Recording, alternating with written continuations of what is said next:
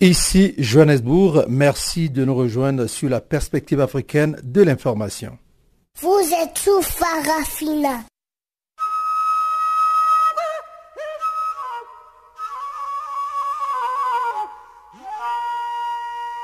Farafina. Farafina.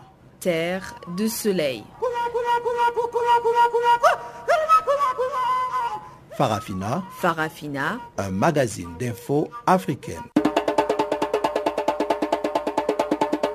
Présentation Jacques Kouakou.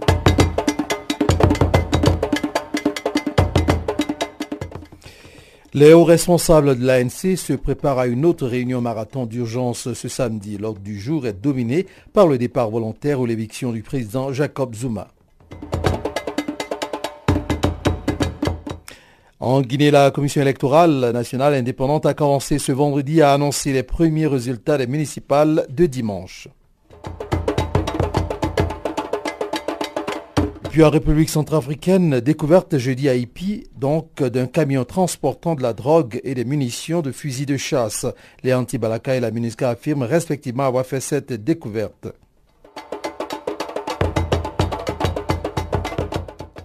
Voici là quelques titres que nous allons développer tout à l'heure dans la partie magazine, mais avant que d'y arriver, voici maintenant le bulletin d'information que vous présente Guillaume Cabissoso.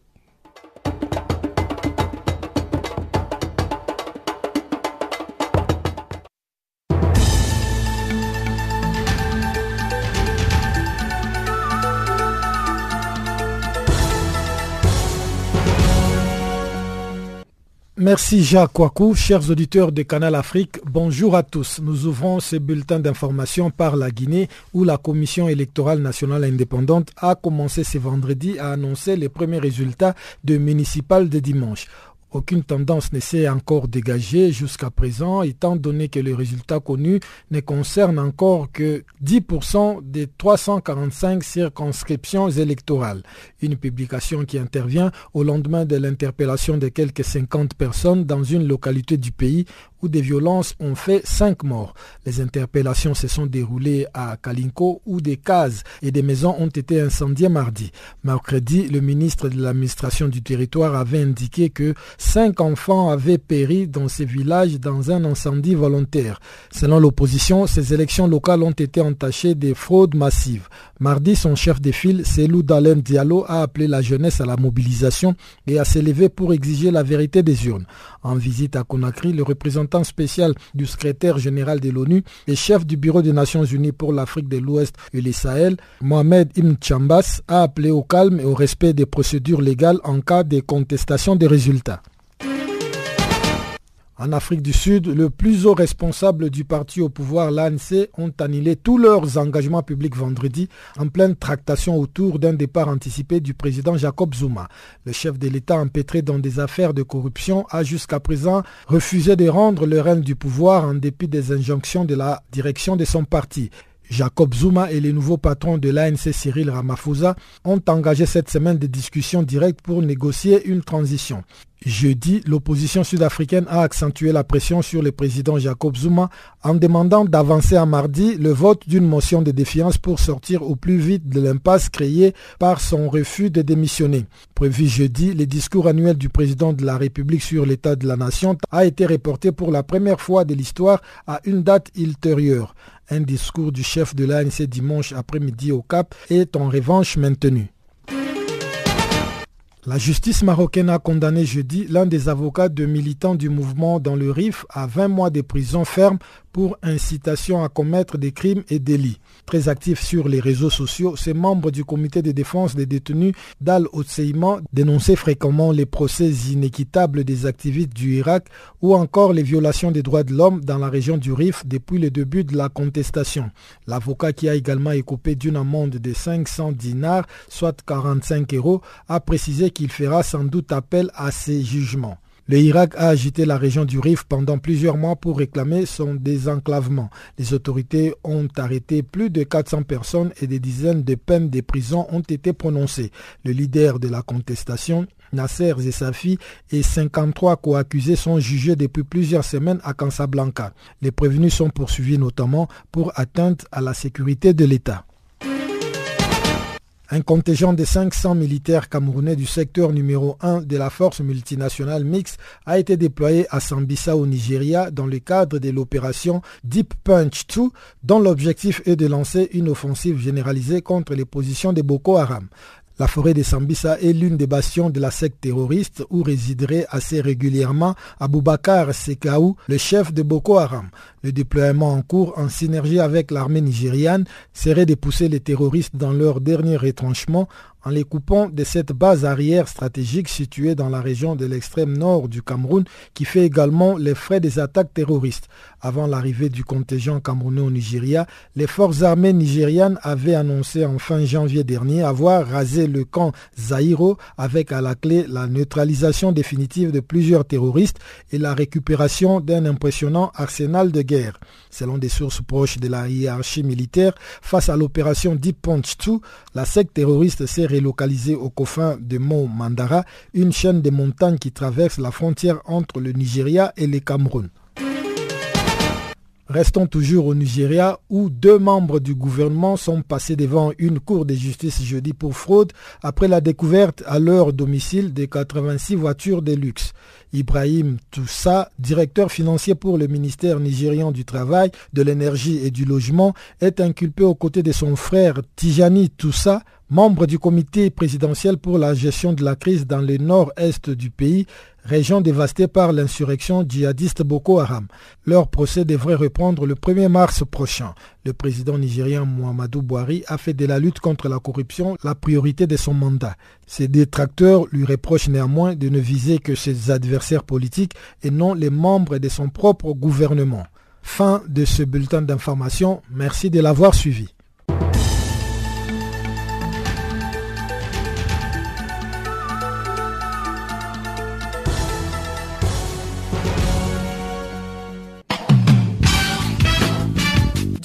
Sur Channel Africa. Farafina, votre programme en français, change d'horaire sur nos différentes plateformes. À partir du 1er novembre 2017, retrouvez-nous de 16h à 17h en temps universel sur DSTV, canal 802 et sur Internet live streaming à l'adresse channelafrica.co.za. En ondes courtes et sur satellite, retrouvez-nous tous les jours à la même heure, de 16h à 17h en temps universel, mais aussi en rediffusion de 23h à minuit. Channel Africa, la perspective africaine.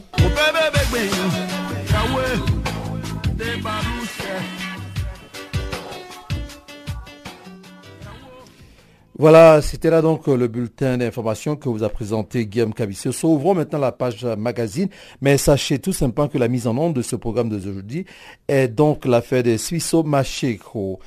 Nous allons, commencer par l'Afrique du Sud pour dire que les hauts responsables de l'ANC se préparent à une autre réunion marathon d'urgence ce samedi. L'ordre du jour est dominé par le départ volontaire ou l'éviction du président Jacob Zuma. L'analyste politique Dr Ilunga Kalala commente la posture du président sud-africain au micro de Pamela Kumba. L'ANC c'est un parti résilient et que quand c'est l'avenir, pas parce que l'ANC qui va tout faire pour les. On en est là, on en est là. Ce sont le, les prestations des dernières minutes, hein, mais ça est parti. C'est fini. Voilà, il n'y a pas d'autre chose avec Zuma. Mais est-ce que réellement l'ANC va réussir à à le pousser à la démission? Parce que bon, ça fait quand même plus d'une semaine que ça dure. On est entre négociations euh, et guerre de déclaration. Bon, finalement, on se demande est-ce que euh, vraiment Jacob Zuma va quitter le pouvoir, d'autant plus que lui-même il affirme encore aussi qu'il a encore des supporters, il a encore euh, des gens qui l'aiment, donc et il ne voit pas pour quelle raison il doit démissionner. L'ANT c'est un parti qui est fort. dès lors que le président de l'ANT lui-même, président Ramaphosa, dit clairement dans les communiqués que le processus de transition est amorcé et qu'ils sont en train de négocier. Mais les mots ont dit beaucoup de choses. On parle d'un processus de transition qui est amorcé. Donc, l'ANT doit tout faire pour que ce ne soit plus facile. L'ANT a encore beaucoup, beaucoup de cartes à jouer. Si la, négociation directe avec le président, euh, entre, le président de l'ANT et Zuma n'aboutit pas. Mais il y a un, comité, un comité composé de 80 personnes, qui est un comité qui prend des décisions. Donc tout ça, ils ont encore une marge, une marge d'action. Et voilà, voilà, je suis convaincu que Zuma avec les négociations, il va, partir. Au contraire, il va partir. Si l'ANT ne parvient pas à faire que Zouma puisse partir, mais ça sera, ça sera franchement un échec. Et qui fera de sorte que, avec la motion de méfiance qui est d'amorcer, la date est connue, mais il y aura, l'ANT sera divisée, il y aura des gens qui de l'ANT qui vont voter contre Zouma pour que Zouma parte. Euh, ça a été déjà le cas il n'y a, pas, il a, pas longtemps, où 33 députés de l'ANC ont voté euh, pour que Zouma soit démis de cette fonction.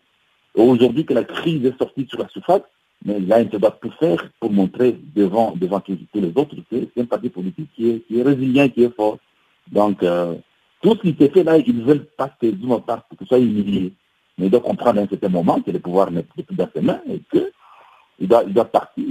Le problème est qu'il a, il a trop peur trop peur de partir parce que euh, les, charges de la justice qui sont contre, contre lui sont, énormes pour un président de la République. Il est en train de, négocier une amnistie, mais euh, l'amnistie ne va pas aller au-delà du droit, au-delà de la justice. Donc, à un, certain moment, il ne faut pas, faut pas oublier que ce pays ici, c'est un pays de un imbalancés. C'est un pays où euh, il y a le respect des institutions. Mais Zuma, il, part, il, doit partir. Mais en partant, il sera jugé par, il sera devant les tribunaux pour euh, les choses qu'il a commises. Euh, il se croyait être un roi, un roi de rois, mais que non. Mais il, il part, il part. C'est la fin de son règne, il part. Mais est-ce que réellement son départ va changer la donne sur le terrain en termes d'électorat? Est-ce que l'ANC va pouvoir euh, rassembler à nouveau les populations? Quand on regarde un peu qu'au sein même de l'ANC, ils sont déjà divisés, le parti est divisé. Oui, mais les partis est une division qui est apparente pour une crise, une crise, euh, une crise, qui est là de succession. il y a une crise de succession. Mais une fois de plus, l'ANC, c'est un parti politique résilient. Ne croyez pas que l'ANC a perdu totalement, totalement, totalement les, ses adhérents, mais que non.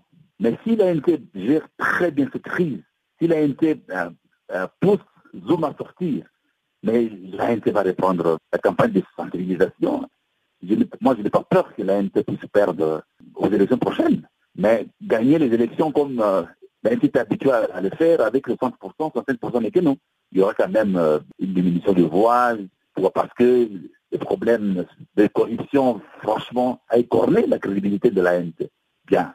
Jusque-là, je ne vois pas encore un parti politique, même s'ils vont en coalition, battre l'ANT aux élections générales, non. L'ANC est un vrai parti qui va encore gouverner. C'est vrai, il fallait une opposition euh, politique organique. C'est ça une opposition euh, qu'il faut en Afrique. Une opposition politique organique. C'est une opposition qui propose à la population une autre façon de gérer la République. La République qui demeure essentiellement un, bien commun. Donc, l'ANC peut encore mobiliser les gens, mais tout dépendra de la façon dont ils vont résoudre les problèmes actuels. Parce que c'est problème. Les gens n'attendent que ça. Zouma, c'est un individu, il ne peut pas remplacer tous les organes de l'ANT maintenant. Il doit partir et c'est la fin de son règne. Et ça, c'est l'était qui est là. Et que le président, le président actuel de l'ANC doit montrer son leadership, hein, dont il a besoin pour euh, montrer devant les gens qu'il il est capable de diriger ce pays avec euh, confiance, avec, euh, avec autorité, avec, avec dignité. Canal Afrique, l'histoire de l'Afrique, www.canalafriqueenunmot.org. L'armée nigériane annonce qu'elle enverrait des troupes dans les états instables du centre du pays pour mettre fin aux violences entre agriculteurs et éleveurs. Des violences qui ont déjà fait des centaines de morts ces dernières semaines. Voici un compte-rendu de Guillaume Cavicioso. Les déploiements de l'armée qui doit commencer le 15 février et se poursuivre jusqu'au 31 mars visent à enrayer les affrontements entre éleveurs et paysans et les attaques contre des membres innocents des communautés par des milices armées, en particulier à Benue, Taraba et Nassarawa, a déclaré dans un communiqué un non responsable militaire, le général David Amadou. L'envoi des soldats doit également permettre de lutter contre le banditisme armé, les kidnappings et les vols de bétail dans les États de Kaduna et de Niger ainsi que la criminalité à Kogi. Les violences et les banditismes se poursuivent sans répit dans ces États, malgré les efforts des agences de sécurité pour y mettre un terme, a ajouté le général Amadou, chef de l'entraînement et des opérations de l'armée nigériane. Les opérations comprendront des raids, des opérations de bouclage et des perquisitions, des exercices anti-enlèvement, des barrages routiers, des points de contrôle et des démonstrations de force ainsi que des activités humanitaires. Le général n'a toutefois pas précisé les effectifs militaires qui doivent être déployés dans le centre du pays. Selon Amnesty International, 168 personnes ont été tuées dans des violences intercommunautaires entre éleveurs et agriculteurs depuis le début de l'année, dont une centaine dans le seul État de Beno. L'ONG de défense des droits de l'homme a averti que les conflits connaissaient une escalade en train d'échapper au contrôle des autorités nigérianes.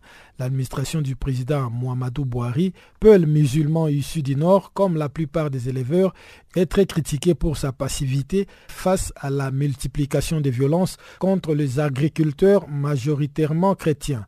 Lors d'une rare déclaration sur le sujet, le chef de l'État a affirmé mardi que son gouvernement travaillait jour et nuit pour assurer le retour de la paix et de la stabilité.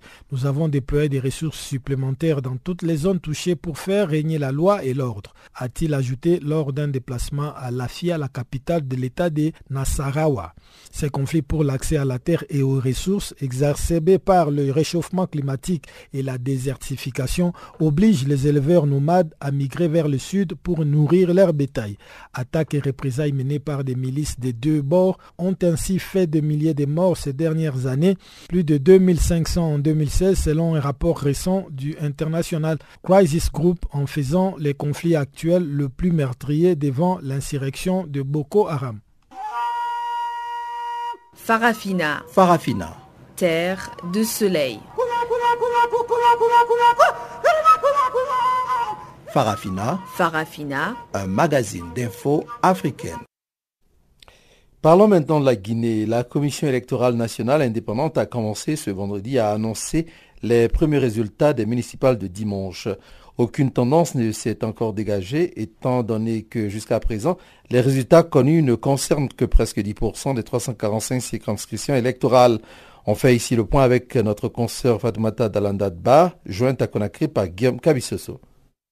En ce moment même, les résultats euh, provisoires n'ont pas fini de tomber parce que, comme à Conakry par exemple, il reste d'abord la commune de Ratoma où, c'est le fief du principal opposant qui est celui d'Alain Diallo. Il y a aussi la commune de Matoto qui, était connue jadis euh, pour un fief du parti au pouvoir.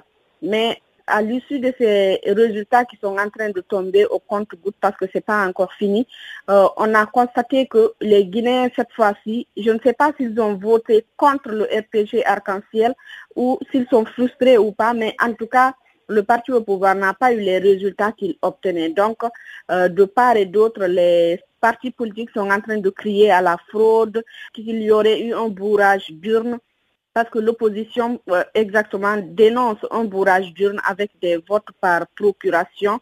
Et dans ce cadre, là, ça, crie de partout. Donc, c'est ce qui a amené certaines manifestations dans le pays. Jusqu'hier, on avait d'abord enregistré sept morts à l'issue de ces élections communales, euh, surtout les résultats qui sont en train de tomber. Par exemple, dans plusieurs localités où l'UFDG pensait être en tête de liste avec plusieurs points d'avance sur le parti au pouvoir. Les résultats sont finalement tombés, mais il y a eu un peu d'écart entre soit le RPG est en avance avec avec un siège, ou bien euh, ils sont ils sont dos à dos. Donc euh, c'est une situation qui est vraiment tendue dans le pays actuellement. Et comme vous le savez, sur l'autoroute Le Prince, il y a toujours des manifestations et depuis avant-hier, la circulation est quasi paralysée sur cette autoroute Le Prince parce que les enfants sont en train de manifester, ils ont ils ont des pierres, ils sont sur la route et en plus il y a des forces de l'ordre qui sont positionnées partout et même dans la journée on entend des tirs, mais dans ce cadre-là on on ne peut pas savoir qu'est-ce qu'il y a exactement parce que les résultats définitifs partiels ne sont pas encore tombés. Et la CENI avait promis hier dans une conférence de presse qu'elle a tenue à son siège, elle a tenu que les résultats provisoires pourraient être publiés euh, ce vendredi, mais ils n'ont pas donné une heure exacte. Et de ce fait aussi, Et, ce jeudi, dans les environs de 10h, 11h jusqu'à 14h, il y a eu une manifestation aux alentours du domicile du chef de file de l'opposition, qui est celui d'Alain Diallo. Selon lui, c'est des badauds qui seraient venus du quartier de Dixine ou bien qui sont mandatés par un ancien allié de lui qui est le maire Soumane, maintenant qui est au camp adverse, qui, aurait envoyé ses enfants pour venir s'attaquer à lui et à son domicile.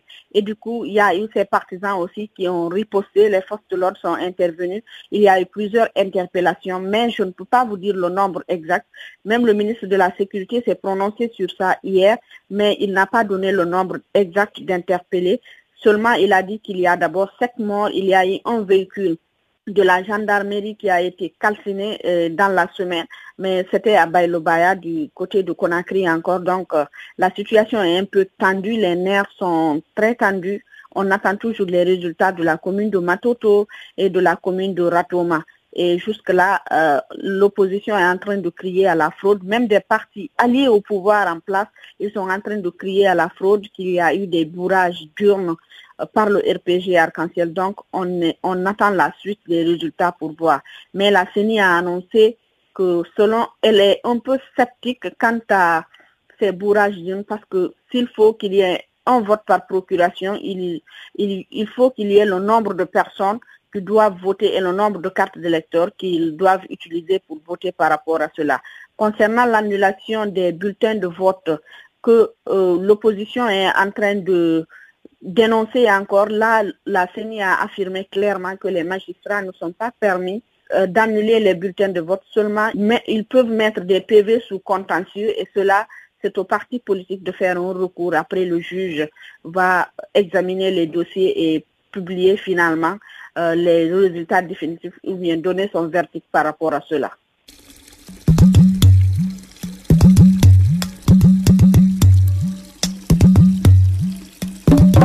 Vous écoutez Channel Africa à la radio et sur internet www.channelafrica.org.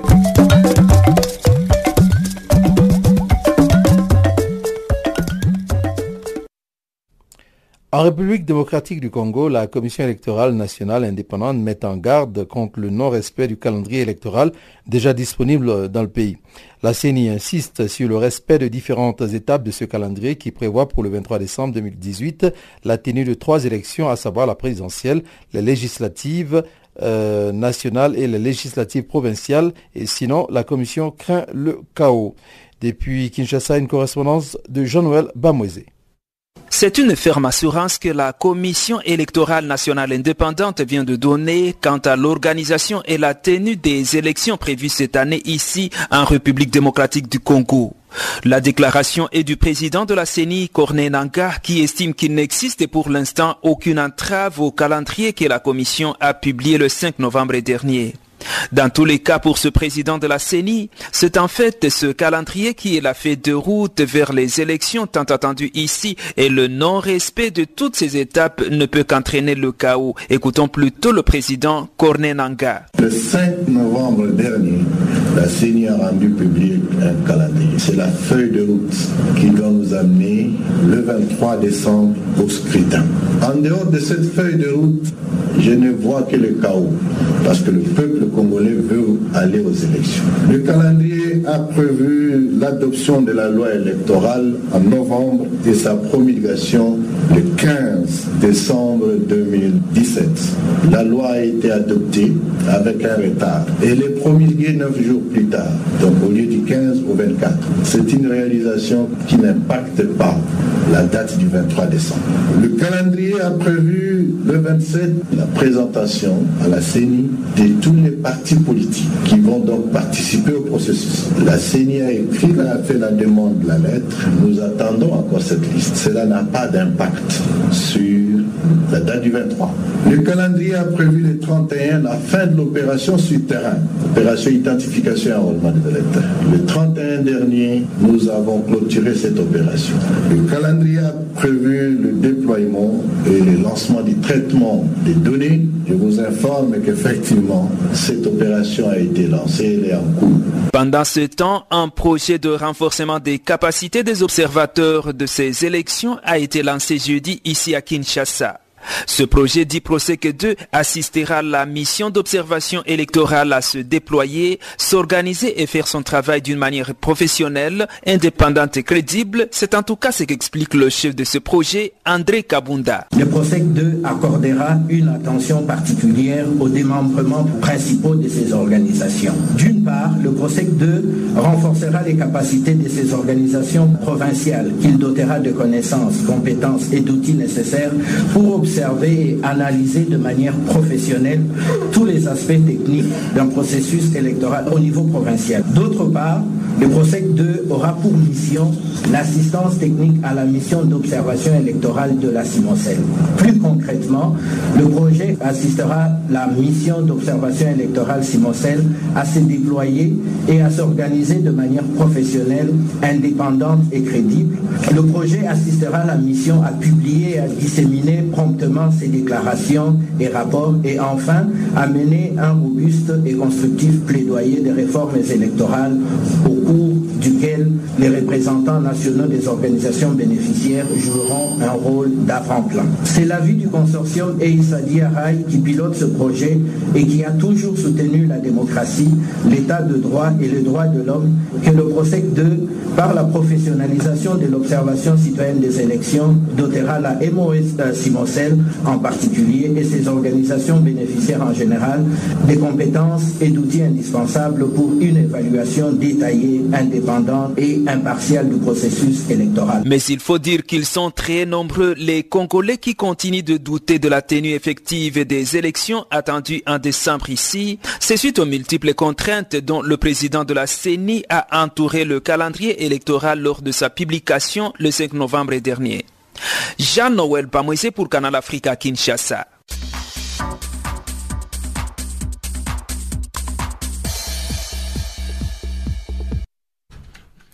Parlons de la Centrafrique à présent. Découverte jeudi à Ipi, en République centrafricaine, donc, d'un camion transportant de la drogue et des munitions de fusils de chasse. Les anti-Balaka et la MINUSCA affirment respectivement avoir fait cette découverte, tandis que Pascal Bida Koyagbele, le président de l'Association des paysans de Centrafrique, explique que ce sont les paysans qui ont fait cette trouvaille. On l'écoute ici au micro de Pamela Kumba à peu près à 60 km de Bombari. C'est des paysans qui ont découvert ça et puis après, oh, c'était des armes que les Français avaient mis à leur disposition. Ce serait une cargaison qui aurait été livrée au profit des éléments de la Maintenant, on ne connaît pas exactement la nationalité, mais bon, c'était des, des Occidentaux qui ont fait la livraison. Hum. Ça a été euh, suivi par les, par les paysans. Et euh, qu'en est-il euh, des Russes? Parce qu'à un moment, on disait ils sont arrivés, ils vont s'occuper maintenant de la sécurité. Alors, comment se fait la cohabitation entre les Russes et, et la MINUSCA? Bon, la cohabitation, bon, je pense que les MINUSCA n'apprécient pas trop leur présence, surtout qu'ils évoluent de manière très autonome ils ont leur stratégie et donc ils évoluent, parce qu'ils sont venus dans un cadre bilatéral, ils ne sont pas venus dans le cadre de la MINUSCA, donc ils n'ont aucun compte à rendre à la MINUSCA et, aux Français, ce qui est de nature à les irriter un peu, et ils s'organisent, hein. Ils s'organisent, ils s'implantent, euh, là quasiment tous les soirs, ils reçoivent du matériel, il y a des, gros porteurs qui leur acheminent du matériel, il y a des hommes qui arrivent. Donc, euh, ils occupent leur, euh, les différentes bases qui ont été mises à leur disposition. Mais euh, l'avantage, c'est que psychologiquement, c'est de nature déjà à rassurer la population, et, mais surtout de déstabiliser les, terroristes. Et ils sont là dans le cadre de la formation des, des FACA ou bien pour restaurer la, sécurité? Ils sont là dans le cadre de les deux, formation et sécurisation. Dans le cadre d'une coopération militaire bilatérale, cadre-là. C'est une vieille relation, hein. c'est de, vieux accords qui ont été réactivés. Donc, euh, une vieille coopération qui datait de l'époque de Bokassa et qui a été réactivée, tout simplement. Mais d'ailleurs, euh, là, justement, la, peur a changé de camp et la population est rassurée. Il y a même des rebelles qui commencent déjà à décamper, là. Donc, euh, vraiment, c'était, c'est vraiment, je dirais, un exploit diplomatique militaro-diplomatique. c'est un choix judicieux. Je pense qu'on ne peut pas trouver meilleur allié pour nous aider à sécuriser le pays. Et en sachant que la Russie a fait ses preuves sous d'autres cieux, en Syrie déjà, où ils ont pu sécuriser une zone qui était en proie l'instabilité chronique et entretenue par les terroristes de, de, de Daesh. Donc ici, ils n'en feront qu'une bouchée. La preuve en est, bon, ben, déjà eux-mêmes, ils ont peur, ils commencent à paniquer. Certains commencent à reconsidérer leur position. Donc vraiment là, c'était, euh, c'est un beau coup qui a été fait. Un beau coup militaro-diplomatique. Maintenant, Paris, Paris, Paris panique. Les diplomates euh, euh, s'agitent dans tous les sens, les militaires aussi. Mais bon, les, les, Russes en ont cure, hein. ils font leur boulot, c'est tout. Hein. Il y aura la paix, hein, c'est pas fait. Il y aura la paix et de ce côté-là, il y a quoi être rassuré. Avec les Russes, euh, ils ne sont pas venus seulement former, mais ils sont venus sécuriser. Et quoi, ils ont déployé d'énormes moyens, mais d'énormes. Je dis, c'est tous les jours que de gros porteurs acheminent du matériel et des hommes.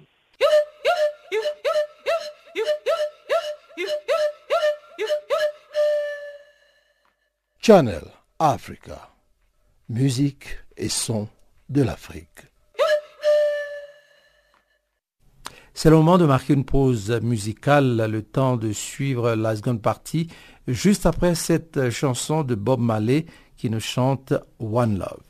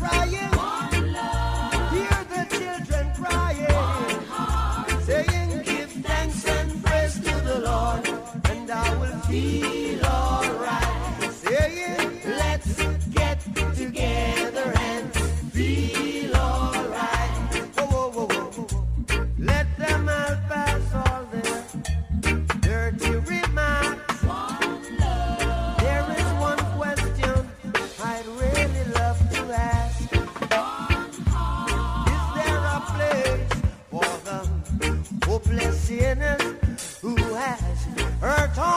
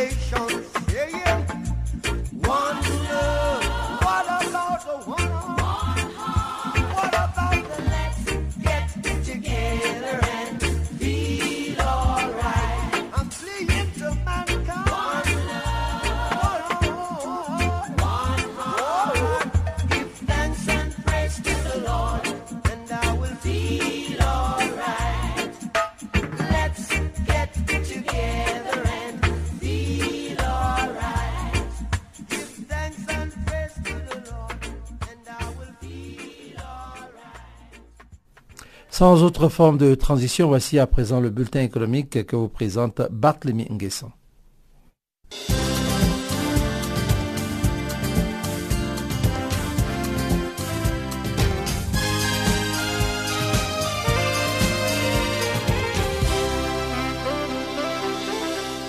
Bonjour Jacques, bonjour à tous. Bienvenue dans le bulletin de l'économie. La Côte d'Ivoire doit combler son fossé technologique pour être un pays émergent. Selon la Banque mondiale, c'est le constat fait par l'institution financière dans son sixième rapport sur la situation économique du pays, rendu public jeudi à Abidjan. L'institution bancaire note la performance indéniable de l'économie ivoirienne, mais souligne la nécessité urgente de travailler certains aspects, comme la technologie. La Banque mondiale indique notamment que le taux d'investissement privé dans le pays a progressé, passant de 5,7 à 12% du PIB entre 2011 et 2012, pour se stabiliser autour de 11 entre 2013 et 2017. Cependant, l'institution financière souligne que ce taux reste insuffisant comparé à ceux des pays émergents dans lesquels il peut atteindre 25 du PIB. La banque estime que la productivité du travail et le capital d'une entreprise en Côte d'Ivoire est généralement 3 à 4 fois inférieure à celle d'une entreprise en Indonésie, au Maroc ou en Chine. En outre, les entreprises ivoiriennes n'utilisent pas des technologies modernes et n'investissent pratiquement pas dans la recherche et l'innovation. Pour la Banque mondiale, il faut encourager les investissements privés encore relativement peu élevés. La croissance économique de la Côte d'Ivoire reste l'une des plus rapides du continent africain avec un taux qui avoisine 7,6% en 2017. Le président sénégalais Macky Sall est arrivé jeudi à Nouakchott à l'invitation de son homologue mauritanien Mohamed Ould Abdel Aziz. La visite de travail de deux jours va porter sur l'exploitation commune du gaz offshore. D'importants gisements de gaz ont été découverts depuis plus de deux ans sur la frontière entre les deux pays. Le champ gazier dénommé Grande Tortue, qui a été mis à jour en janvier 2016, est considéré comme le plus important gisement en Afrique de l'Ouest, avec des réserves estimées à 450 milliards de mètres cubes. Les chefs d'État sénégalais et mauritaniens auront également à débattre de la très sensible la question de la pêche et des licences accordées par la Mauritanie aux pêcheurs traditionnels sénégalais. Ce vendredi, le président Macky Sall doit s'entretenir avec son homologue mauritanien.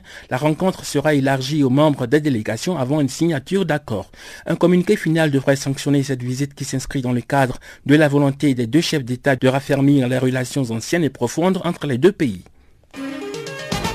Et puis à Tunis, le chef du gouvernement tunisien a annoncé jeudi la création prochaine d'une zone de libre-échange entre la Tunisie et l'Algérie. M. Youssef Chahed a révélé le projet lors d'une séance de travail avec son homologue algérien.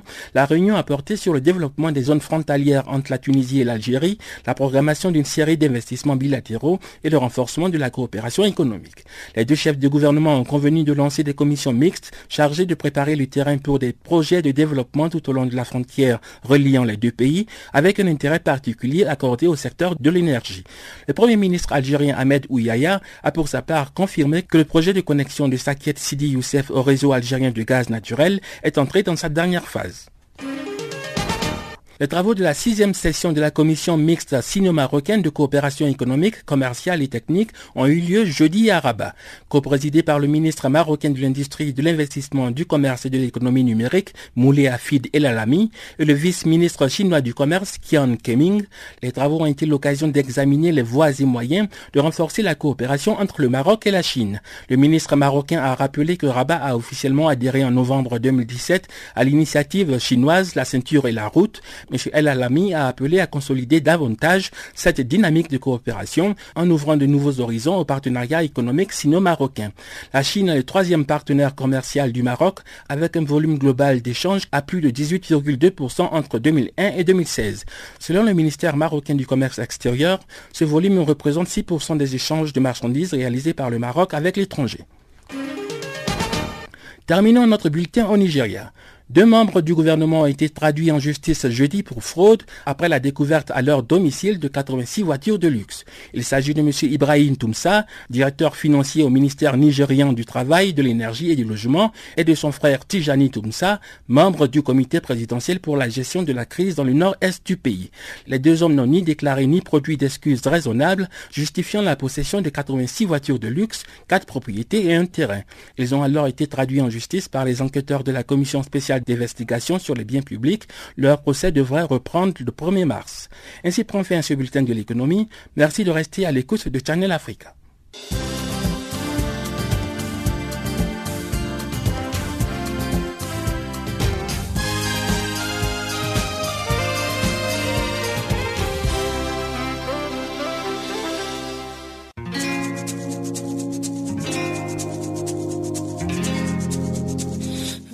Écoutez Farafina, un programme en français sur Canal Afrique émettant de Johannesburg.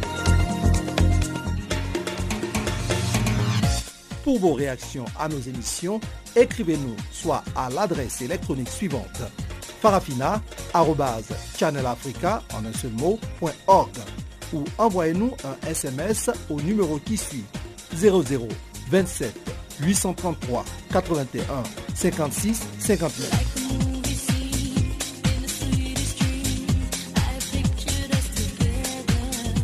Notre adresse électronique farafina channelafrica en un seul ou par SMS 0027 833 81 56 59.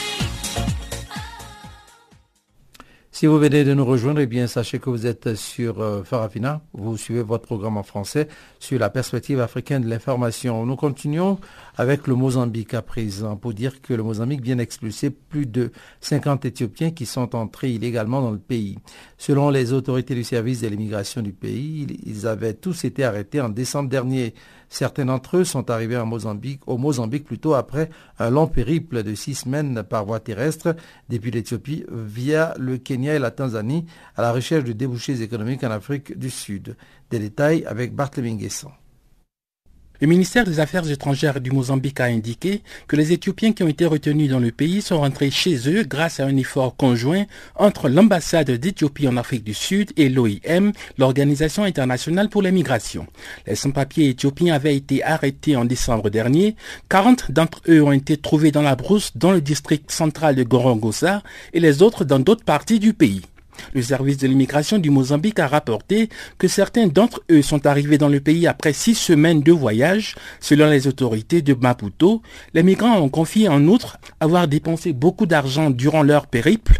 L'un de Simeon Sidibo a déclaré avoir payé plus de 3000 dollars américains aux transporteurs. Sira Fernandez, la porte-parole du service national d'immigration mozambicain, a déclaré que les Éthiopiens n'avaient pas de passeport ni d'autres documents en leur possession. Madame Fernandez a confié que les rapatriements sont également coûteux pour le gouvernement mozambicain. La porte-parole de l'immigration a souligné que l'année dernière, le gouvernement avait dépensé plus de 200 000 dollars américains pour rapatrier près de 4 000 sans-papiers. L'Organisation internationale pour l'immigration a accepté de prendre en charge le coût de l'expulsion récente des migrants éthiopiens qui ont reçu par ailleurs de la nourriture et des soins médicaux de la part de l'organe onusien.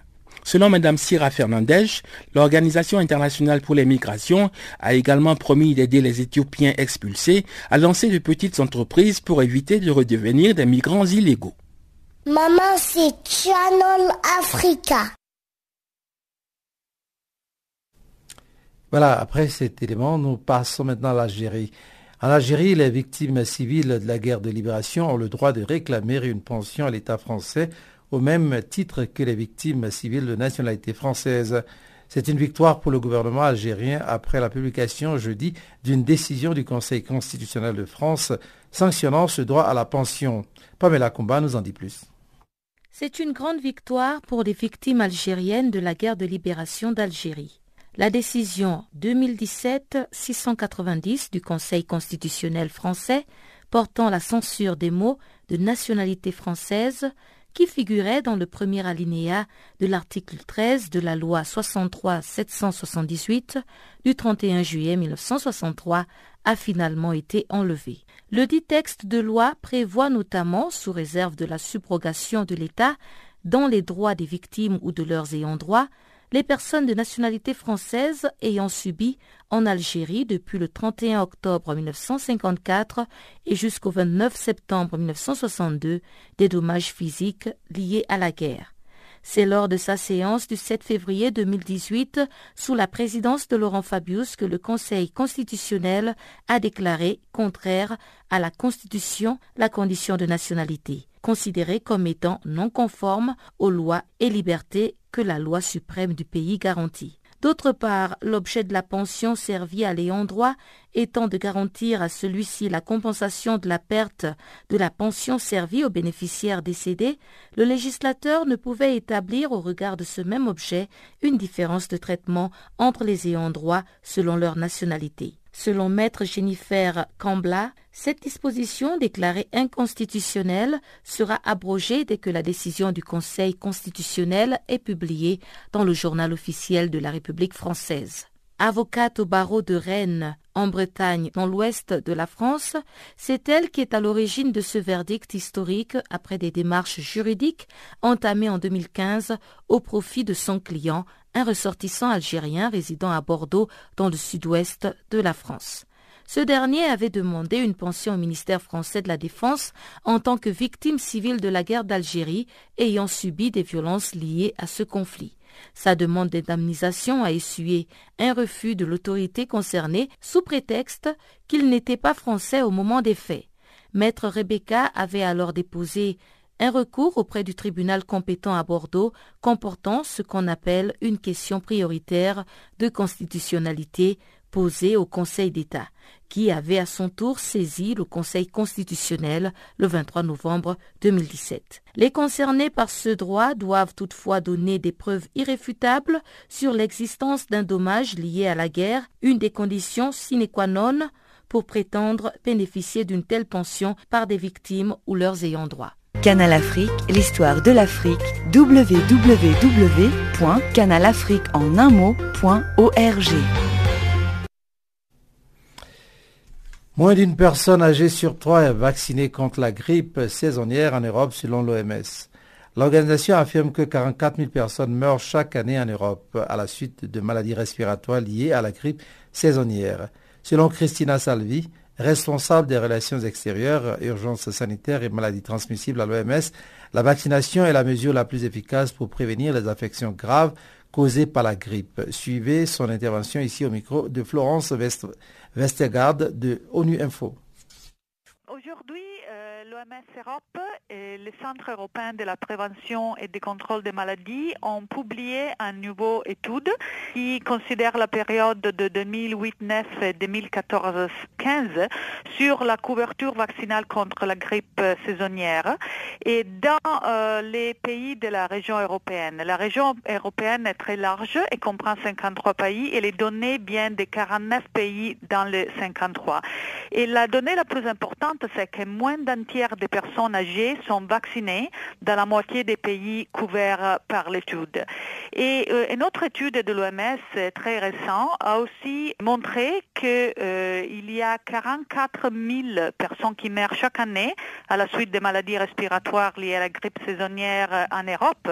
Et dans ces 44 000 personnes, plus de 75% ce sont des personnes âgées de plus de 65 ans, donc 34 000. Et ça, c'est une donnée très importante qui nous fait comprendre comment gérer les mesures à l'intervention. Et donc, euh, vous pouvez justement nous dire euh, quels sont les risques de ce manque de vaccination? On peut parler surtout de deux risques principaux. Le premier, c'est euh, justement pour les personnes à plus haut risque et surtout les personnes âgées parce que clairement, ils sont plus exposés à des graves conséquences de la grippe saisonnière. Mais de l'autre côté, il y a aussi un autre risque que les deux organisations vont indiquer aujourd'hui. Parce que la euh, capacité des pays de produire des vaccins pandémiques est étroitement liée à l'utilisation saisonnière des vaccins. Donc, avec la réduction des doses des vaccins de grippe saisonnière, ça va être aussi un problème pour la production des euh, vaccins pandémiques. Donc, potentiellement pour l'ensemble de la population à venir qui est plus à risque d'infection de grippe pandémique. Et sait-on pourquoi cette diminution de la couverture contre la grippe? Il y a beaucoup euh, de facteurs, plusieurs facteurs qui peuvent intervenir et dans les pays de la région qui ont moins de ressources, la grippe peut-être euh, ne pas être considérée comme une priorité et donc il y a moins d'approvisionnement de vaccins et donc la faible couverture vaccinale peut être liée à ça. De l'autre côté, il y a les pays où les vaccins sont plus largement disponibles et donc euh, on peut voir une réduction de couverture vaccinale liée euh, surtout au manque de confiance dans les vaccins, dans les recommandations des autorités sanitaires euh, ou plutôt l'absence des recommandations de la part des agences de santé ou aussi les coûts des vaccins eux-mêmes parce qu'il y a des pays où les coûts sont directs à la charge du patient. Et bien sûr, on dit que bon, le vaccin, il y a certaines personnes qui ne veulent pas se faire vacciner, mais le vaccin marche, n'est-ce pas? Le vaccin marche. Le vaccin vaccin est un vaccin qui est ciblé à la grippe de cette année parce que, comme vous le savez, chaque année, les virus changent et on doit modifier le vaccin. Il y a quatre souches qui sont en circulation en Europe de, de la grippe A, et deux souches et deux souches de la grippe B. Et donc, le vaccin est vraiment ciblé à ces groupes et c'est surtout efficace pour euh, les souches de la grippe A et une des souches de la grippe B. Et donc, euh, dernière question, Christiana Salvi, que recommande l'OMS L'OMS recommande que toutes les personnes à haut risque des conséquences graves de la grippe saisonnière sont vaccinées avant du début de la saison.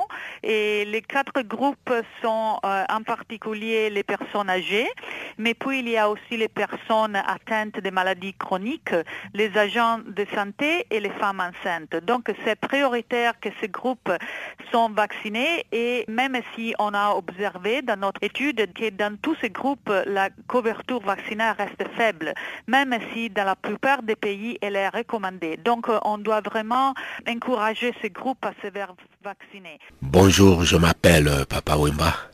Take Show me the way I can go. Take hand. Canal Africa. La FAO a lancé un appel de plus d'un milliard de dollars afin de sauver des vies et d'aider 26 pays à lutter contre la faim aiguë. Cette aide bénéficierait quelques 30 millions de personnes qui dépendent de l'agriculture comme moyen d'existence, notamment en améliorant la nutrition et préservant ces communautés. Dominique Bourgeon, directeur de la division des urgences et de la réhabilitation de la FAO et chef du programme stratégique de la FAO sur la résilience, est interrogé par Mureille Sa.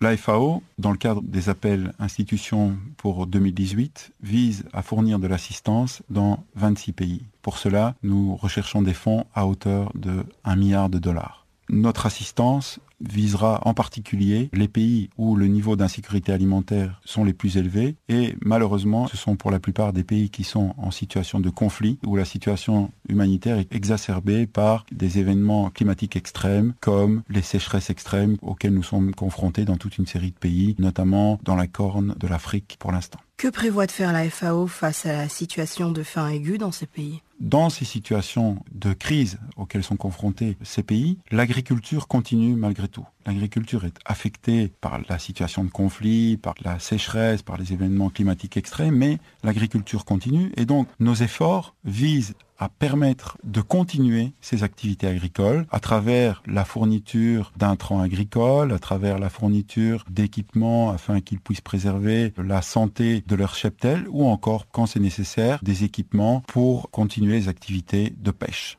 Il est aussi important de signaler que l'activité de la FAO vise vraiment à répondre de façon précise aux besoins de ces populations en fonction du contexte. Et donc, notamment, partout où les marchés continuent à fonctionner, nous fournissons une assistance sous forme de cash ou, comme c'est de plus en plus souvent le cas, sous forme de ce qu'on appelle une formule cash plus, c'est-à-dire fourniture de cash afin de permettre aux gens de subvenir à leurs besoins alimentaires les plus urgents en s'approvisionnant sur les marchés, mais aussi, au même moment, fournir des intrants agricoles afin qu'ils puissent planter leurs champs ou des équipements euh, vétérinaires ou des équipements de pêche. Donc vraiment essayer d'apporter une réponse intégrée aux besoins des populations afin de sauver leurs moyens d'existence et par là sauver leur vie. Africa, oh, Africa, Africa, Africa, Africa, Africa. Je m'appelle Salif Keita. Vous écoutez Channel Africa, la voix de la renaissance africaine. Nous allons maintenant suivre le bulletin des sports. Le week-end approche et donc savoir ce qui va faire l'actualité dans nos stades et arènes. Et encore une fois, c'est avec Barthélemy Nguessan.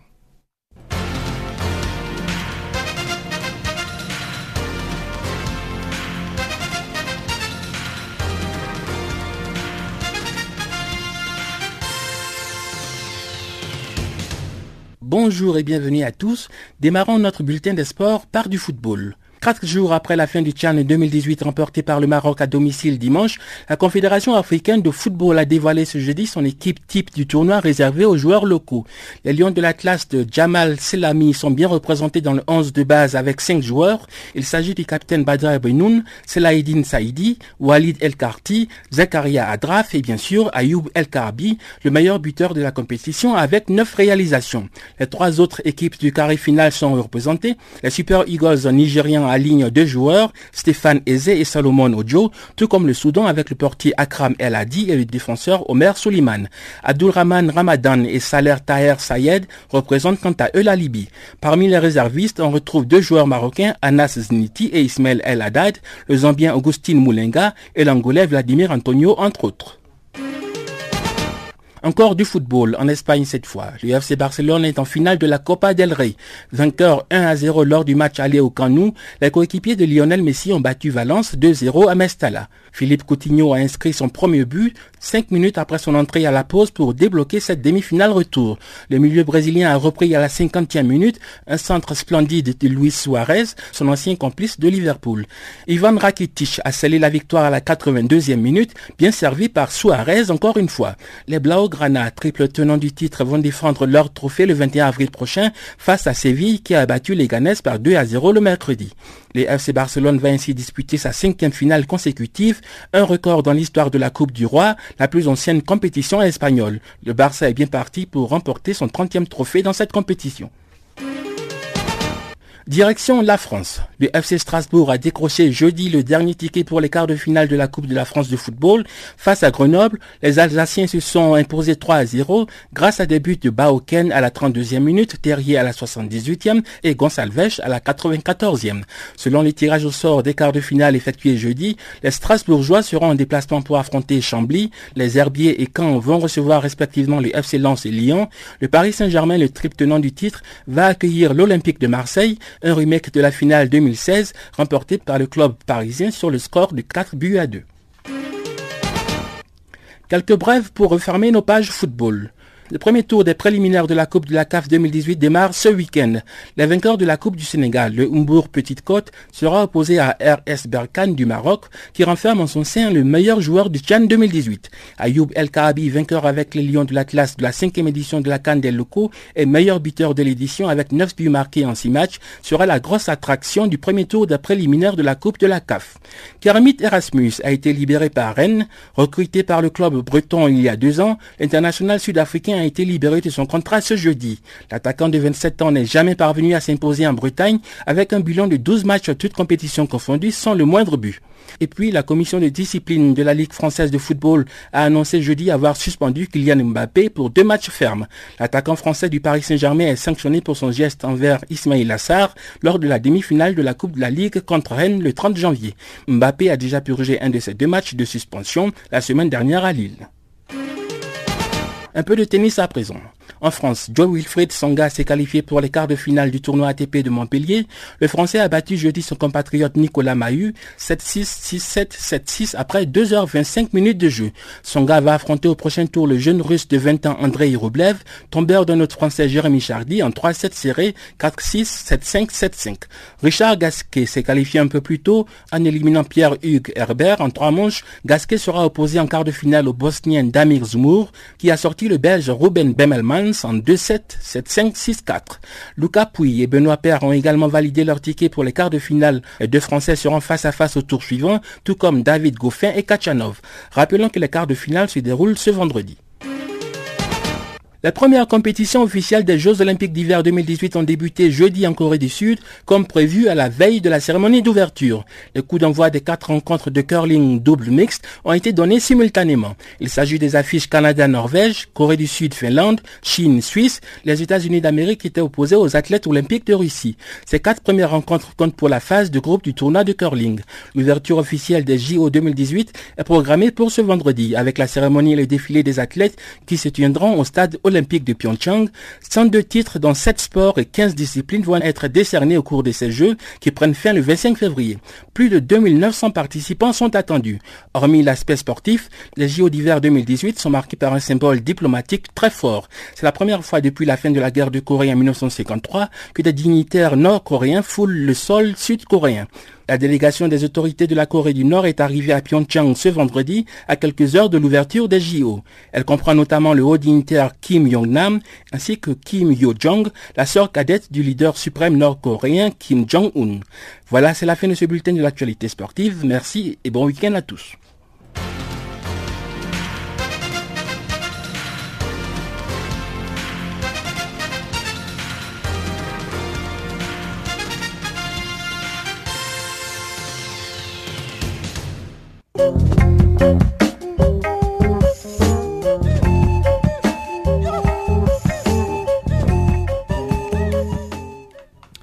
Voici qui met un terme à donc Farafina de ce jour. Farafina qui a été mise en onde pour vous par Suisso Machero avec l'assistance de Catherine Maleka. Eh bien, je vais vous dire simplement au revoir et avant ça, merci d'être resté avec nous jusqu'à cette heure. On va se retrouver donc euh, très prochainement sur les antennes de Channel Africa. D'ici là, portez-vous bien et n'oubliez pas, nous sommes la radio africaine.